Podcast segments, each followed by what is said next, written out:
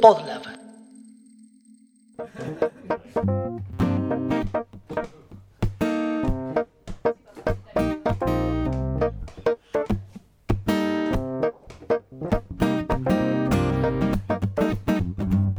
Café con Java es un podcast que no habla de café ni de Java, sino que tiene como fin desmenuzar al individuo de sistemas. En el episodio de hoy vamos a hablar más sobre la brecha de género dentro del mundo de IT. Para abordar esta temática nos acompaña Hola, mi nombre es Natalia Palau y soy parte de las de sistemas. Bienvenidos. Esto es Café con Java. Más mejor. Café con Java. Elimina el dedo. Café con Java. yeah.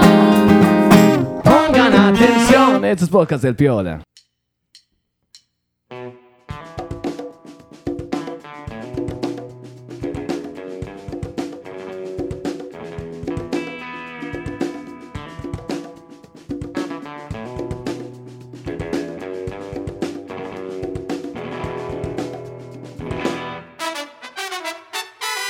Nati, ¿cómo ves el rubro de sistemas? Uy, es una pregunta bastante amplia. Eh, desde, especialmente de una perspectiva de género, Por ejemplo, sí. por ejemplo. Em, veo que falta un montón Sí. al respecto.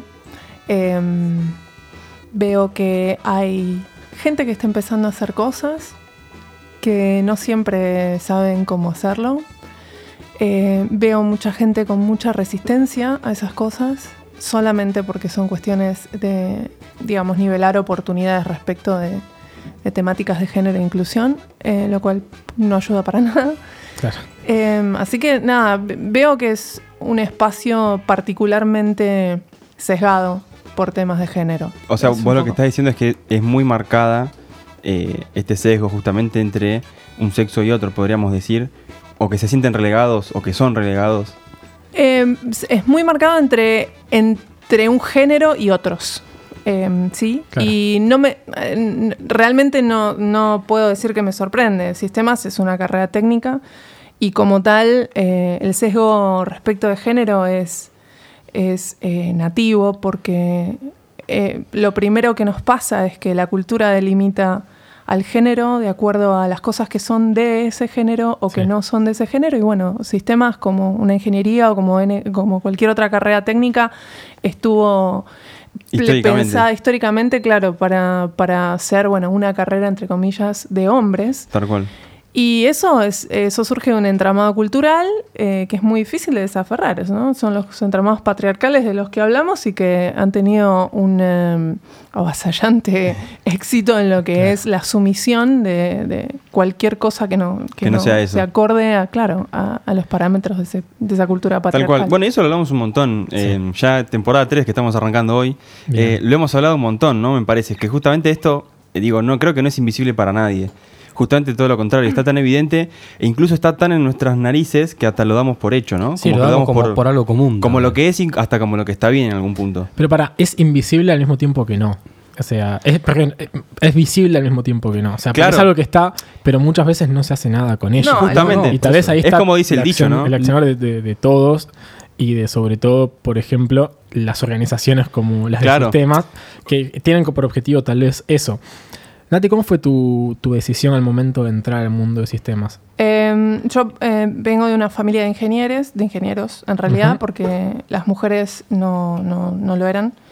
Y mm, en mi casa, no, a mí nunca se me planteó la Sí. posibilidad de, desde mí, eh, desde, de estudiar eh, otra cosa, porque estaba básicamente rodeada por eso, un ¿Era un- ingeniero ¿Hay un poco un electrónico. mandato ahí? ¿O, No, o fue no más? fue un mandato, fue más una naturalidad. Claro. Es decir, yo crecí picando soldaduras, claro, básicamente. O sea, Nati, vos hiciste todo el caminito, el, el colegio técnico, técnico. No, no, no, no respecto de eso, pero sí viví en una familia en donde eh, los- las situaciones técnicas y exactas y matemáticas eran parte Eran muy habituales, claro. Yo, no, yo hice un comercial en San Martín eh, y no, no era técnico para nada, pero sí crecí picando soldaduras y juntando electrodos y pintando correas en bateas. Claro. porque era lo que se hacía en mi, en mi casa.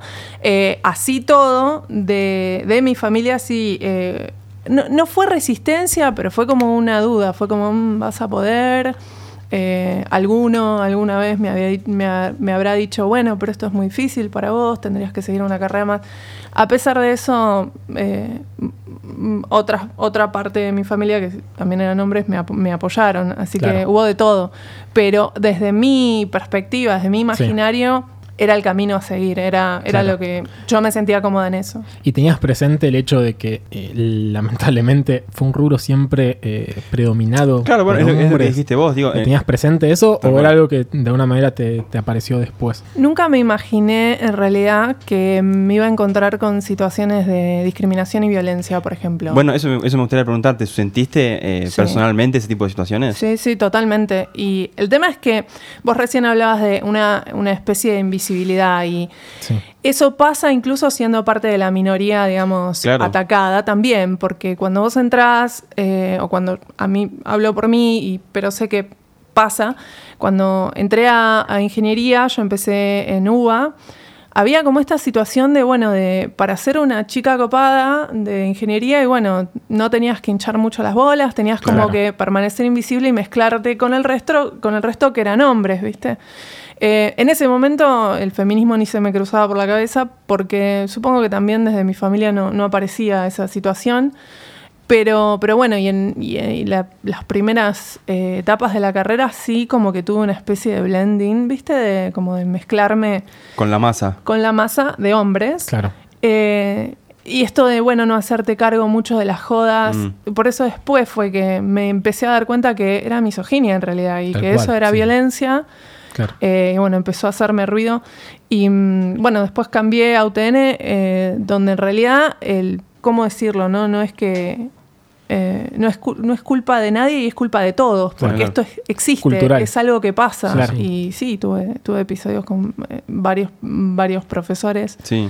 Eh, los tenemos todas. en Es que yo creo, creo que justo esto, insisto, es un tema que hemos charlado otras veces acá también, porque es algo, acá somos todos de sistemas, de ingeniería y carreras afín, y creo que todos hemos presenciado en mayor o menor medida este tipo de situaciones. Y a mí en particular, o en, en ma- en mayoría, me, me preocupa los docentes que toman actitudes muy fuertes frente justamente a alumnas, porque digo, el trato es muy desigual. Yo lo he visto Sí. personalmente y Sí. cualquier persona que conozcas tiene una anécdota similar de un profesor que lleva a un punto de, de ridiculi- ridiculización Sí, sí, sí.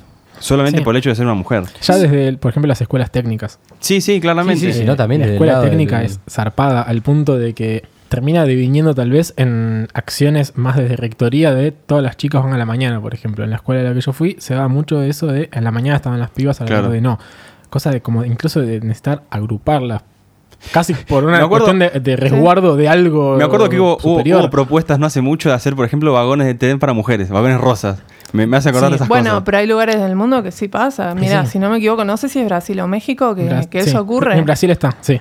Yo, Eh, yo imagino que también, perdón, Sí. me imagino que eso es una situación ya de extrema necesidad donde, Son respuestas eh, Claro. gubernamentales a una digo, problemática. o hacemos eso o matan a una mujer por día en la calle. Claro, y pero son las- el tema con eso es que son las mismas políticas de sesgar, digamos, Claro. A, la, a la minoría atacada, sesga- digamos, limitarle Claro. la, la acción solamente por Claro. eh, para que no sufran ese no ataque. molesten. Pero en realidad lo que tenés que hacer es contener al Claro. atacante, no, Sí, sí, no limitar la libertad del que es atacado atacada. Sí, es como una analogía. Vos la reja de tu casa la pones adentro o la pones en la vereda. Sí, Claro. Lo que, yo lo- comenté lo de los vagones rosas porque es como un caso paradigmático y me, me acordé de, de esto que está diciendo vos. Es como, bueno, pongámoslo al fondo en rosita para que entiendan que es para mujeres. Encima. Claro. No, no resolvamos el problema de Sí, sí, misoginia sí. y abuso que hay en la calle. Eso, no. tal cual. Eso está bien. que como política de Estado debiera ser mucho más abarcativa y no quedarse en el apuntalamiento que puede llegar Sí. simplemente a suponer El último eslabón de la cadena, ¿no? Es implementar como, bueno. un vagón. No, no solo no quedarse, no, no empezar a pensar por eso, porque es como siempre cortamos por el lado más fino. Ah, bueno, que las mujeres no salgan en polleras cortas. Claro. No, amigo, lo que tienes que hacer es otra cosa, Sí, ¿no? Limitarme a mí el largo de la pollera. Sí, sí, hablar. Y Nati, ustedes desde las de sistemas, ¿cómo es su, su accionar? ¿Cómo nació la, la organización?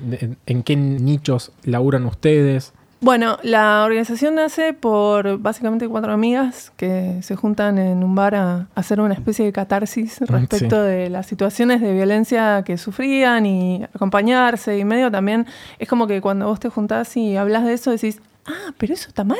Claro. Claro. Claro. Yo sentía que estaba mal, Claro. pero ahora que vos me lo decís es como, Está, está, tan mal. instaurado que, que- Y eh, empezás a, ¿viste? A, a darte cuenta de eso y a darte cuenta que a otra le pasa lo mismo. Y bueno, eso como que crece, ¿no? Y empezás incluso a pensar formas de contestar y formas de... Te sentís, sentís como, ok, hay alguien más a quien le pasa esto y estaría bueno mover un poco para que, para que seamos más las que tengamos ese espacio de, de contención y de- en un punto de, empoder- de empoderamiento también, porque alguien que te diga, no, no, escúchame, vos tenés que decir esto, vos tenés que saltar, eso está bueno, porque hay gente que no lo sabe o no, no sabe Claro. cómo hacerlo. Y vuelvo a lo que decíamos antes, ¿no? El elefante blanco que está enfrente de nuestras narices durante toda tu vida o alguna parte de tu vida.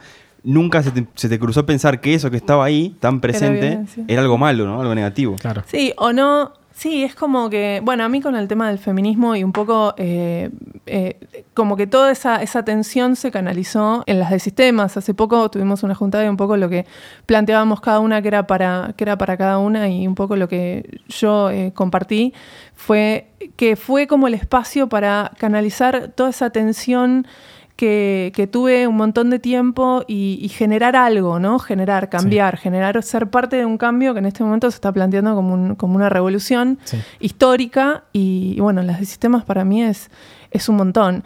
Eh, lo que hacemos, eh, bueno, hacemos un montón de cosas. Eh, tenemos, en este momento nos comunicamos por el Slack, pero estamos como pensando en cambiar un poco eso porque somos un montón y a veces se complica, Sí.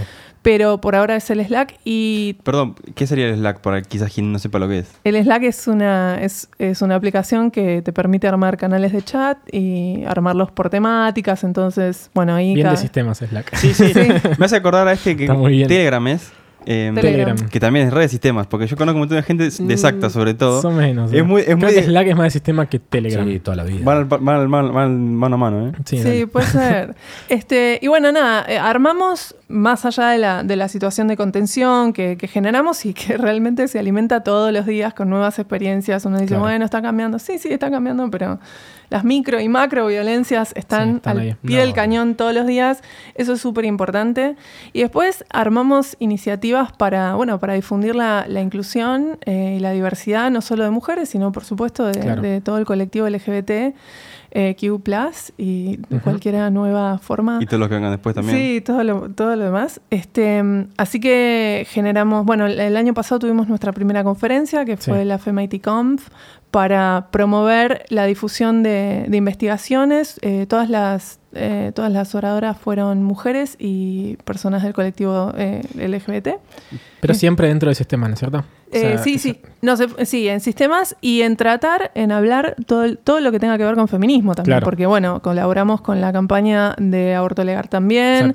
Eh, cuando surgen otras necesidades iniciativas dentro de la comunidad, también aportamos. Hay una de las chicas que se está moviendo para lograr la, la provisión de una medicación particular y en, y en un momento armamos una, o apoyamos su junta de, de firmas. Eh, y sí, en realidad a veces sale un poquito de sistemas por Sí, eso, pero bueno, es parte de lo que nos mueve a todos. Es una Claro. temática mayor también. Quizás ustedes, entiendo yo, ¿no? Agarran los, el concepto de feminismo aplicado a sistemas principalmente. Sí, sistema, sí, pero como te decía, por ejemplo, todo lo que es eh, conquista de derechos es parte también de sistemas porque no podemos esperar lograr que cambie la mentalidad respecto de, de, bueno, de cómo se concibe la profesión y cómo se eh, ocurren todos estos espacios de violencia si en realidad no salimos a la calle a luchar por oh, todos los derechos que nos faltan, ¿no? Como, Claro, claro, como. Además, mujeres y como personas. Sistemas es el espacio menos desconstruido que puedes encontrar dentro de un ambiente, quizás laboral. Sí, es bastante. Sí, por eso decía hoy, ¿viste? Falta bastante. Em, vemos algunos esfuerzos por cambiarlo. Eh, a veces, como te decía, me parece como que hay falta formación, falta, Claro. falta tomarlo realmente en serio y, y realmente investigar de- para, para que salgan mejor. Nosotras desde las sistemas también promovemos mucho la formación. Claro. eh, y bueno, estamos leyendo todo el tiempo y compartiendo material y compartiendo las movidas y nuevas reglamentaciones o lo que sea, ¿viste? Entonces también es un canal de difusión y de, de interior- de interiorizarse en, en esto, ¿no? En el feminismo. Claro. ¿Y cuál es el canal tal vez que encuentran ustedes como para masificar su, su mensaje desde la de sistemas? O sea, ¿cómo hicieron que desde cuatro chicas que se juntaron en un bar llegasen a ser tal vez lo que son hoy? Bueno, eso fue muy loco porque yo no era parte de esas cuatro, pero eh, las chicas abrieron las redes y Sí. empezaron a difundirlo y... Y un- encontraron y como en- gente ahí que... Creo que en muy poco tiempo, tipo, tuvieron como, no sé si 100 personas en el Slack, pero muy poco tiempo que te diga, no sé, si una semana o dos. Fue Claro, como una barbaridad tremendo, de, tipo, una barbaridad de... de- Bueno, de- habla- otra vez, ¿no? Habla como, habla como de esta olla presión que estaba aguantando. Claro, ¿no? hay Como algo ya expectante o algo que Necesitaban un canal para poder. Una como voz que contabas dijese vos. algo que... que- que Claro, un grupo más grande que llevase las ideas que compartían, Sí, que además- sentían todas. en Además que te ayuda a repensar un poquito. La clave creo que también es repensar un poquito de cómo vivimos hoy en día. Sí, ese es el llamado para, el- para nosotros, si querés. Es como, bueno, che, para, todo esto está pasando, es real, existe. ¿Qué hacemos nosotros para adaptarnos a estos nuevos hechos? Sí, eh, yo creo que es repensar, es tomar conciencia y es darte cuenta, eh, como decía hoy, ¿no? Hay, hay- está este fenómeno de que hay muchas eh, minorías que ingresan a estos espacios, como el de tecnología, y como que tienen esta necesidad de eh, mezclarse, ¿no? Y en mezclarse, Sí. por ahí se despersonalizan, ¿no? Y pierden la identidad como minoría. Y eso hay que, hay que encararlo con, con mucho amor y mucha sororidad, Claro. pero para poder eso, concientizarse de dónde, dónde estamos y qué es violencia y qué no, Claro. y cómo nos podemos defender. Entonces, ese, ese también es, es un poco el, el objetivo, siempre llamar, llamar a más gente. Así que bueno, esa convocatoria fue como súper sorpre- sorprendente. La primera juntada oficial de las de sistemas que armaron eran como, Sí. no sé, 20 o 30 personas de cuatro, tipo, y fue como súper, súper sorpresivo. Y creo que también es un espacio que en ese momento no estaba cubierto por otras comunidades, porque bueno, cada comunidad como que tiene su, su objetivo y, y se enfoca en determinadas problemáticas. Y, y nosotras como que bueno, el otro día también nos juntamos y revisamos y dijimos, bueno, ¿Cuál es nuestra diferencia? ¿Por qué no somos, eh, por qué, qué nos diferencia de chicas en tecnología? ¿Qué nos diferencia de Linux Chicks? Y así. Claro. A chicas de Y- tecnología, de hecho, las entrevistamos en Sí. el primer episodio Sí, de la la segunda segunda temporada. temporada. Ah, Caro. Vino Claro, dar- sí. Pero yo creo que lo que nos diferenció es ese espacio de contención. Porque Claro. si bien todas las comunidades arman espacios de contención, por supuesto, como que tienen como el, el full energía enfocadas. Por ejemplo, las chicas en tecnología están súper enfocadas en el tema de capacitar a las Sí. adolescentes y mostrarles este mundo que nunca nadie les muestra para que en su imaginario Claro. aparezca esta posibilidad. Eh, y bueno, creo que nosotras eh, la diferencia es un poco esta, ¿no? Es decir, bueno, vení acá, contá lo que pasa y vamos a empoderarnos juntas y vamos Claro, a ver cómo hacerle frente a, a esto y visibilizar, y Claro. visibilizar lo que hacemos, como fue eh, el tema de FEMIT Conf, armando las charlas de técnicas, fueron tres charlas técnicas y un panel de género, y bueno, a través de eso de- difundimos los, las- la- Claro. lo, que genera, lo que generamos eh, las que pertenecemos ahí. Bien. ¿Y crees que el movimiento feminista, tal vez acentuado en los últimos años, impactó de alguna manera en el rubro de sistemas? ¿Crees que se ve algo de, todo, de toda Sí. esa ola? Sí, por un lado, yo creo que si bien el movimiento feminista eh, toma una- un nuevo protagonismo en, en, digamos, en estos días, creo que es un movimiento que, que está ahí, que estuvo ahí desde hace Sí. muchísimo tiempo, empujando un montón de cosas que parece que no, pero, pero cuando empezás a rascar y, y te das cuenta que siempre, siempre estuvo ahí y por ahí era menos, eh, se había difundido menos, o Claro. por ahí estábamos en una parte del mundo en la que no estaba tan visible. También quizás lo que tiene hoy tenemos una facilidad de acceso a la información Eso mil veces sí. más, más rápida que antes, ¿no? Sí, total, total. Pero yo creo que cambió el, el espacio de sistemas, sí, en muchos aspectos. Yo, y al igual que muchas, muchos compañeros, porque la verdad es que todos estamos mucho más atentes ahora, ¿no? Es Sí. como que, bueno, vos te movés por, por el espacio y estás prestando atención a ver las charlas. No es que estés escuchando literalmente, pero yo siento, por ejemplo, que yo estoy más atenta a lo que pasa y estoy dispuesta a intervenir si veo que hay algo que no está bien o que, Claro. que alguien es, es violento con, con Claro, alguna... Es la idea de la visibilización, ¿no es cierto? O sea, tal vez antes estaba, Vamos- pero no se veía, o la, la percepción de uno no estaba eh, esperando que algo se Sí, suceda. un- para mí incluso va un, va un paso más allá en cuanto a que es tomar acción cuando uno ve que hay una injusticia de, de cualquier Claro. índole, ¿no? Sí, yo creo que el, el tema de la sororidad también me parece Sí. súper importante porque ha armado como bonds, ¿no? Ha, ha creado como eh, lazos Uniones. que son eh, muy fuertes entre, entre mujeres y minorías y nos permite como eh, pararnos, tomar otra Sí. posición frente a, a estas cosas y contestamos más y nos defendemos más. Y como te digo, falta un montón, ¿no? Pero estamos empezando a hacer ruido. Yo eh, siempre digo, ahora hay gente que no dice determinadas cosas simplemente porque quiere evitarse un bardo con Claro. alguna feminista que siempre estamos por ahí, estamos, estamos ahí infiltradas, esperando en las sombras, pero a- pa- por lo menos por eso ya me sirve. Es el típico comentario Ya igual, ¿no? Uh, no se puede decir nada porque está la No, feminazi que tremendo. viene. No se- Claro, no se puede hacer ¿sabes más qué? No se nada. puede. No se puede. O si se puede, bancate la que viene. Claro, porque viene una, porque aparte estamos formadas, ¿viste? Y es como sí, sí, que- pero además lo peor es que el que hace ese chiste no se banca la repregunta. Y, pero ¿por qué no decís nada? ¿Qué querés decir que me pueda hacer mal a mi oído, no? No, yo creo, que lo que pasa acá justamente es gente que vivió toda una vida igual y esto es muy moderno y entonces le, le- le toca, le da vuelta, le da vuelta Por la eso, le está estructura. dando vuelta al paradigma. Entonces, claro. Es, eh, es loco porque ah, a, mí, a mí me pasa en, los, en todos los espacios, ¿no? En los espacios educativos también. Vos planteás algo que tiene que ver con género, pero vos podés encontrar una alternativa que no tendría que ver con género y vos ves que la reacción no es la misma. Por ejemplo, nada, hace poco me pasó en una clase de, de, bueno, nada, traer el tema y hacer una pregunta. Y la reacción que tuve, yo creo que fue, fue como una reacción así como de... De, ¿De rechazo? no, como de defensa, ¿no? Y yo siento que la misma situación se podría haber dado en otro contexto, tipo hablando de otra cosa, donde hubiera alguien, por ejemplo, que tuviera una experiencia particular en determinada tecnología, bueno, no hubiera pasado lo mismo. No es lo mismo decir, bueno, a ver, eh, la experiencia de la mujer, que, que- que haya una mujer que diga cuál es su experiencia, a, por ejemplo, haber hablado de desarrollo de videojuego. Bueno, quiero ver un desarrollador de videojuego que dé su experiencia. Es como Claro. que cuando hablas de género, la reacción es el ataque. Claro. Sí, sí. Por ahí porque hay una percepción de ataque, porque es lo que decimos siempre, hay una pérdida, hay una Sí. pérdida de privilegios Sí, que está en juego. Sí. Y eso genera miedo y genera rechazo y genera Sí. confusión. Y muchas veces la gente ni siquiera tiende a preguntarte. Che, ¿qué significa esto que estás diciendo? Para, ¿por qué lo decís? Como Además, para reflexionar. También creo que tiene que ver con el, el miedo o la resistencia al cambio de cualquier Mm. tipo de paradigma cuando se está mutando a otro. O sea, creo que interceden todas las variables. Y también el hecho de que implica ceder privilegios Tal cual. de, de- de la otra parte, digamos. De, Para mí- de- para mí el es un- hombre predominando Sí, sí, sí. algo.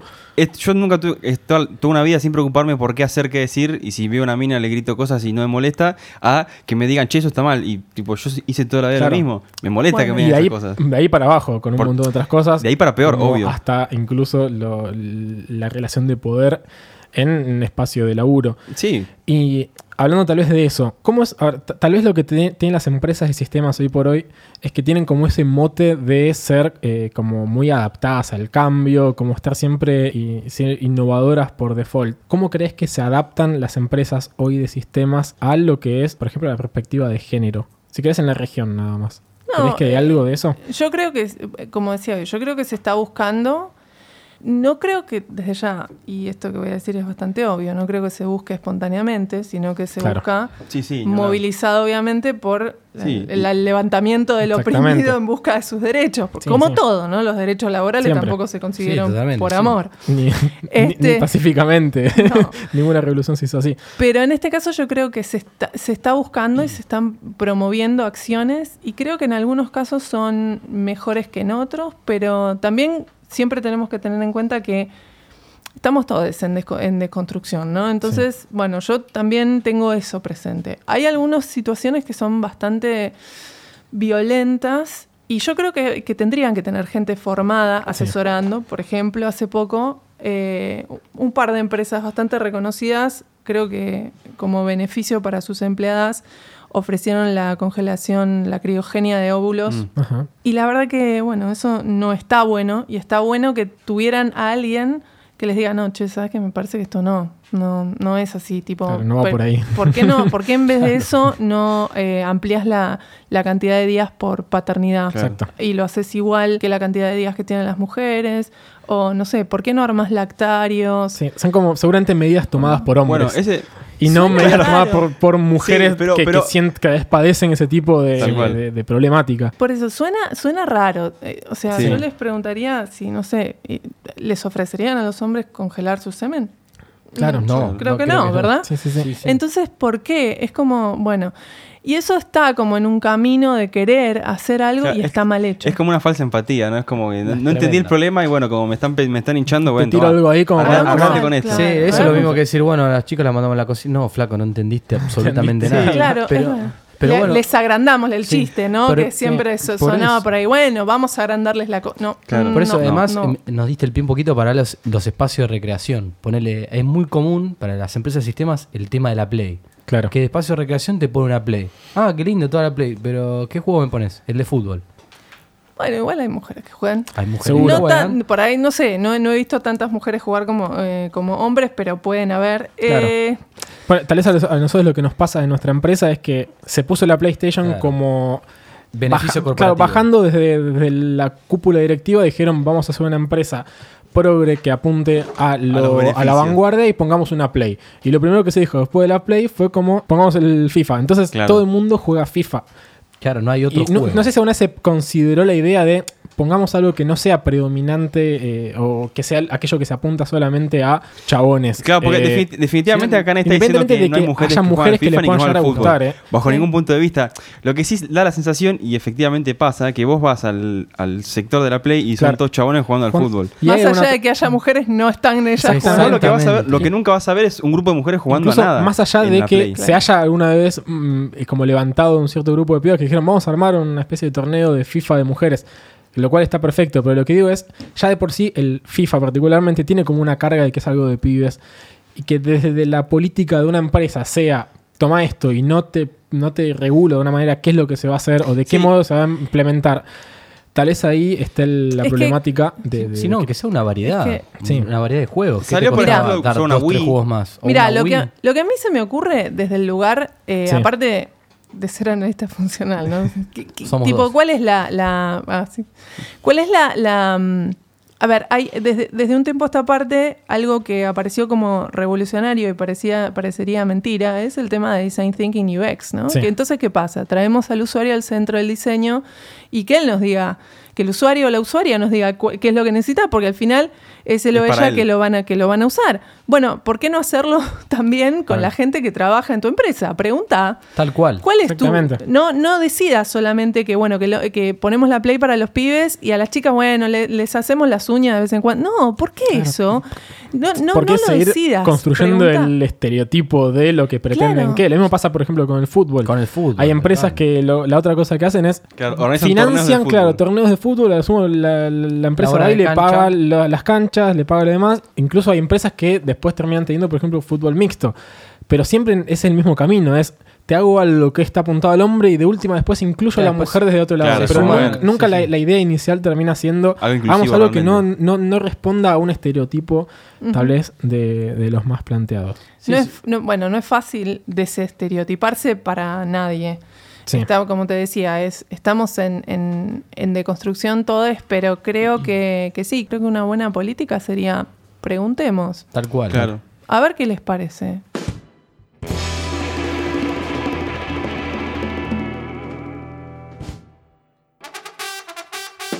Amigues de CCJ, antes de seguir, tienen que saber que esta temporada es posible gracias al apoyo de Endava. ¿En da qué? Endava Chiri, según mi research en Google, es una empresa de tecnología con presencia en todo el mundo. O sea que ellos nos van a hacer la app de CCJ. Bueno, como poder podrían, pero también ofrecen servicios de arquitectura y estrategia digital, distribución ágil, ingeniería de software, entre otras muchísimas cosas más. Pará, pará, pará, pará. Acá Lucho hizo una pregunta clave.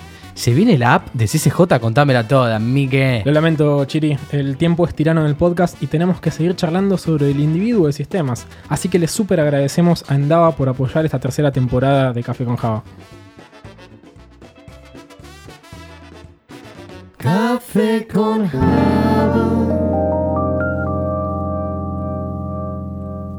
El otro día estábamos un poco hablando sobre las políticas de Estado y el cupo laboral, porque medio que me surgió que, que en una de las clases que donde soy ayudante, Me tiro que acá, justo les cuento que soy ayudante y chapeo, Disculpen. salió como este tema de qué sucede cuando los gobiernos intervienen para generar, por ejemplo, de manera impuesta un cupo laboral mínimo.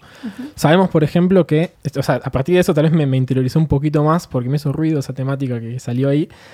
Y, por ejemplo, empecé a leer que en Argentina existe una ley de cupo mínimo laboral femenino, pero apuntado más a lo que es la parte representativa y gubernamental. Por ejemplo, hay una ley del 91 que decía que el 30% de las representantes, o mejor dicho, del listado general de representantes debía ser cubierto por mujeres.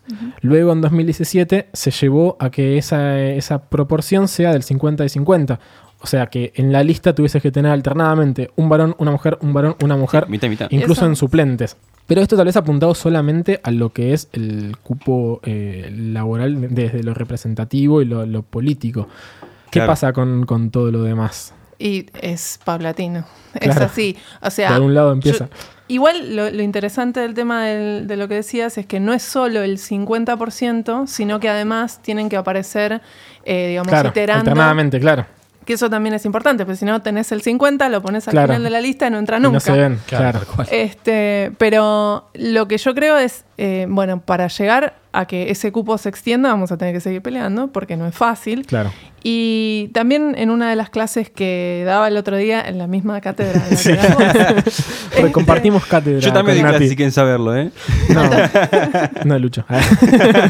Este, también surgió desde, desde les alumnos la, la pregunta esta, ¿no? Bueno, pero ¿por qué se obliga? Y bueno, se obliga porque sí, porque naturalmente no sale. Entonces hay que obligar para que con el tiempo eso se vuelva cultura. Claro. Y bueno, pero no estamos infringiendo los derechos de... No, estamos limitando derechos de personas que están eh, totalmente en condiciones de tomar determinados puestos y que no lo hacen solamente por un sesgo Sí. parti- partido o, o, eh, basado eh, en cuestiones de género. Entonces, si yo genero estos cupos o obligo a que estén estos cupos y me dicen, bueno, y, eh, pero no hay porque hay pocas mujeres en ingeniería. Bueno, pero cuando te obliguen a... Vos, desde la empresa, desde la corporación, se van a generar acciones Claro. de formación, Exactamente. de, no sé, escuelitas como las que surgen en, en Sí. algunas empresas Sí, y demás, que tiendan a incorporar más minorías para cumplir ese cupo. Entonces así empieza a rodar la... Exactamente. la- De, de ahí un poco surgió esta idea que tal vez invito a que queremos entre todos un poco debatamos. Eh, la primera pregunta que surgió fue ¿qué va a pasar con la calidad del Claro. profesional que esté en ese puesto? Ya que de pronto, por ejemplo, no sé, a ver, acá estuve investigando un poco y está lo que es la primera ley en California que dice que el 30% de, de los cupos directivos, de las cúpulas directivas, debe ser cubierto por mujeres.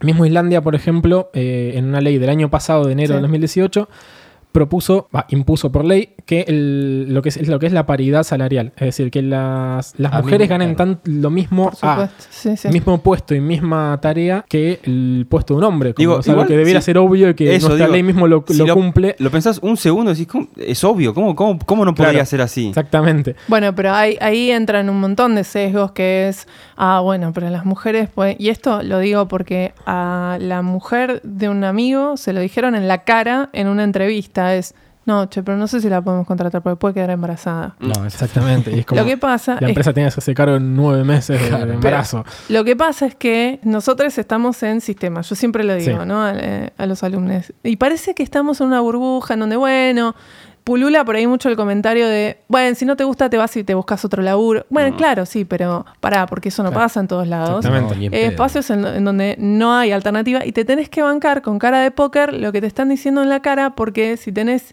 una hija, como es este caso, y un solo sueldo no alcanza, Claro. necesitas el laburo. Eso hace que te tengas que bancar esas situaciones que son Claro. terribles. Yo respecto de la calidad, sinceramente no me preocuparía porque hay muchísimos estudios que además, bueno, cuando hablamos del techo de cristal, ¿no? Que demuestran que las mujeres eh, están muchísimo, muy preparadas. Incluso hay, hay estudios de, de performance académica en donde las mujeres Claro. son excelentes y se encuentran con estos techos de cristal que no pueden superar Sí. y nadie se preocupa ahí. Perdón, ¿qué- porque ¿qué, sería un techo de cristal? Me un perdí. techo de cristal es un, es, una, es un impedimento que no se visibiliza, no se manifiesta claro. concretamente, pero que existe y está, se- Que está, pero no se ve. que está, pero no se ve exactamente, Ahí por eso de cristal.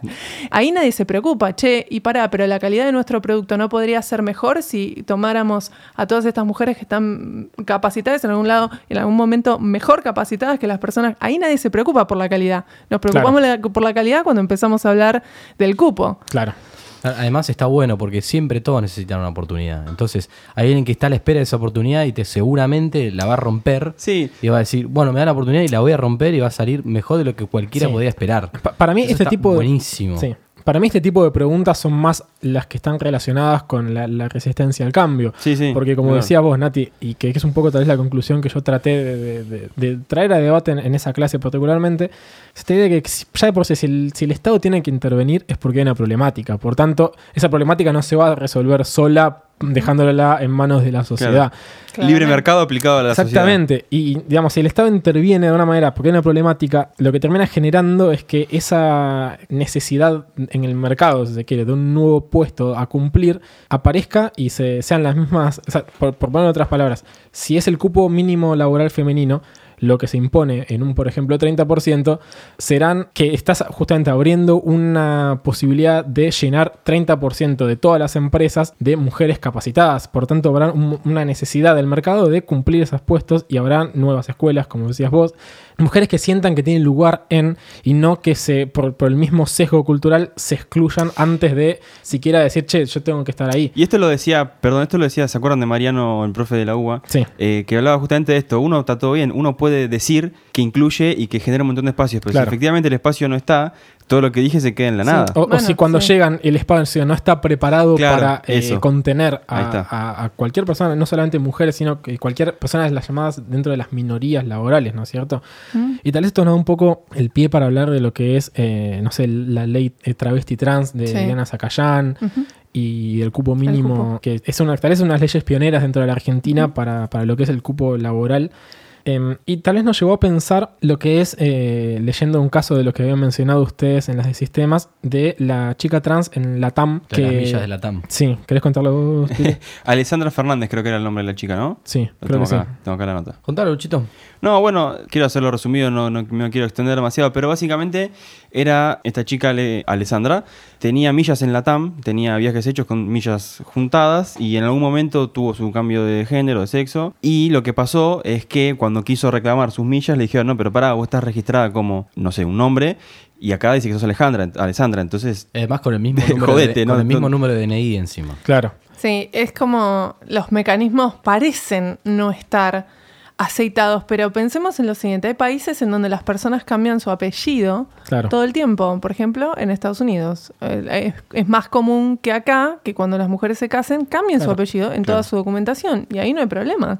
Max ¿no? Power, claro. Max Power. Bueno, y la TAM es, es una aerolínea que es internacional, entonces realmente estos problemas no deberían existir. De repente, es lo que yo te decía, de repente los problemas surgen cuando hablamos de género y de diversidad, Claro. no cuando Claro. hablamos de economía o de otro tipo de cosas. Y eso es lo que te da la pauta de que el problema es un problema político. Sí, Exactamente. No es un problema de documentación ni de problema de sistema. Es que Porque la, la- la pregunta tal vez es la que, no- a la que nos llevó toda esta problemática a nosotros cuando estábamos pensando en, en el episodio fue cuán preparados están los sistemas que existen hoy para contemplar a estas personas tal vez no binarias. Y déjame O- agregarte- O, binarias que ta- personas que tal vez puedan llegar a, a mutar su género por una decisión propia y que no sea la, la impuesta por la comunidad. Además, déjame agregarte a la pregunta, es no solo cuán preparados están los sistemas, sino cuán preparados está la gente que piensa esos sistemas. Bueno, creo que parece esa- esa capaz es la clave. Eso sí. Digo, el sistema no es más que una consecuencia de esas personas, ¿no? Pero sí. Sí, desde ya. Yo creo que todos tenemos que empezar a, a pensar ya desde, desde, otro, desde otro lugar.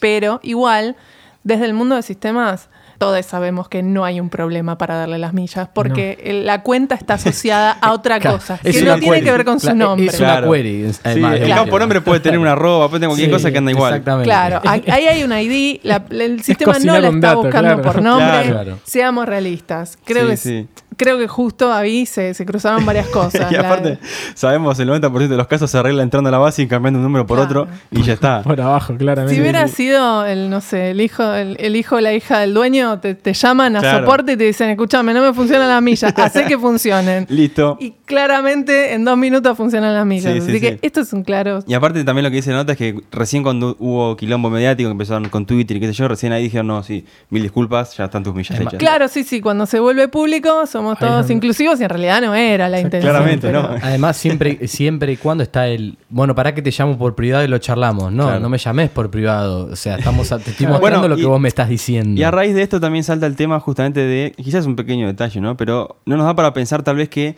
¿por qué estamos tan interesados en saber el género de la persona? Digo, ¿por qué un formulario de, no ¿Para sé, qué cuando- te sirve? Para Claro. ¿Qué, qué me interesa saber? Yo lo decía, por ejemplo, cuando estábamos charlando, digo, no recuerdo en ningún lugar que me hayan preguntado mi color de piel, por ejemplo. Que Claro. lo cual me parece obvio, ¿no? Bueno, Pero sí, digo, igual eso es un tema cultural también porque en Estados Unidos sí, por ejemplo, se pregunta y bueno, también es ¿para qué lo necesitas? Eh, esta, esta discusión la tuvimos hace una- unos años en, en un lugar donde yo trabajaba y, y en ese momento ponele, nos preguntamos, bueno, ¿para qué te sirve este dato? Porque también nos pedían como agregar el race, ¿no? La, la raza. Era como, ¿por qué quieren saber? Era, en ese caso era un sistema de salud. Y vos decís, bueno, pero hay algo que sea distinto realmente, Claro. que te sirva que saber de qué raza es. Bueno, con esto pasa lo mismo, ¿entendés? En las millas, ¿para qué carajo te sirve el, género? Para nada. Si vos me decís es un sistema de salud, por ahí te sirve para algo, Claro. pero Sí. igual tendrías, no sé, para qué. No te Si- aporta nada. No sé, claro. Bueno, justa- justamente en Estados Unidos también tienen como la vena, ¿no? Con el racismo, Sí. con la discriminación racial, es como que no se la sacan Eh, todavía. tal vez es esta necesidad de encasillar todo y absolutamente todo. Es como esta cosa del 1 y el 0 dentro de sistemas. Tal o sea, cual. Sí, pero cuando hablamos de MVP, enseguida surgen las preguntas de, pará, pero esto realmente agrega Claro. valor y para qué lo Sí. necesitamos. Y bueno, creo que este tipo de preguntas es eso. ¿Para qué vamos a, a sumar algo que en realidad no agrega valor? Claro. Eh, Google ya, ya tiene cambiados, ¿no? El tema de, género, si vos no querés Otros- expresarlo. Exactamente. En particular Google tampoco lo necesita, ¿no? Se da cuenta solo con todo lo que quieres saber lo Sí, puedes sí, saber. bueno. Pero no tiene mucho que problema Tal vez con la eso. conclusión de todo esto es que Google no lo hizo porque Google es vanguardista o Claro. mira No. al futuro, sino porque hay tal vez Hubo algo que toda una movida Una desde abajo que se colectiva. Está algo que se está moviendo desde abajo y que está haciendo que, que la cosa cambie y creo que quedaron lindas las palabras como para ya cerrar eh, este episodio muchas gracias Nati en serio Bueno, gracias. Eh, estuvo buenísimo la verdad que tu aporte y está bueno también lo que hacen las las de sistemas casi que las chicas de sistemas pero no, las de sistemas eh, Hapish de correctivo. ¿Quieres decir tus redes? Eh, Las la- redes de- las redes de sí. las de sistemas son eh, en Twitter, en Facebook. ¿Qué más tenemos? Twitter, MySpace. Facebook. En todos lados es Sí. arroba las de sistemas todo junto.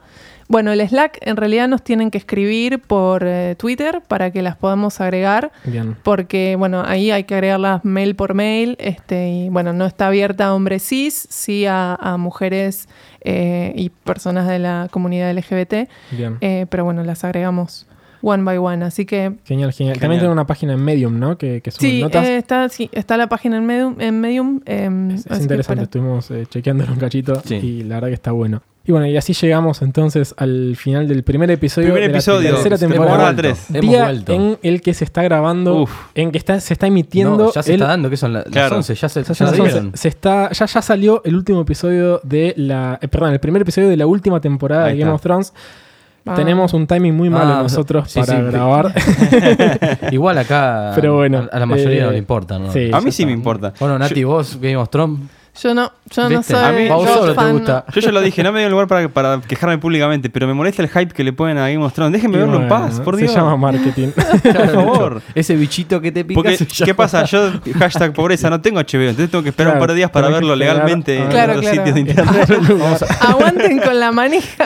claro. vamos a pedirle a nuestro amigo el productor Exactamente. Federico Rusconi Ahí que va. empiece a ceder sus contraseñas de Flow Ahí está. para Claramente. poder ver HBO. Pero bueno, em, Gracias por esperemos venir que una vez les haya gustado. Se ve una temporada hermosa por delante. Que va a Picantovich. durar mucho. Y Hermosa va a ser. Nada, estamos, estamos todos al habla. Esto fue grabado como siempre en Radio en Casa. El mejor lugar del El mundo. mejor lugar del Que mundo. nos recibe hoy, que estaban pasando of Thrones. Exactamente, y que nos está bancando el amigo Nico, que, Que ya se le fue el tren. montón. Sí, pero bueno, nos estamos escuchando, amigas. Namaste. Café con Java está integrado por Matías Aristimuño, Silvina. Cristian. Bernie Pau. Lucho. Con producción de Podlab. ¿Te gusta lo que hacemos? Entonces deberías seguir a Podlab en las redes. Lo encontrás como arroba podlabmedia.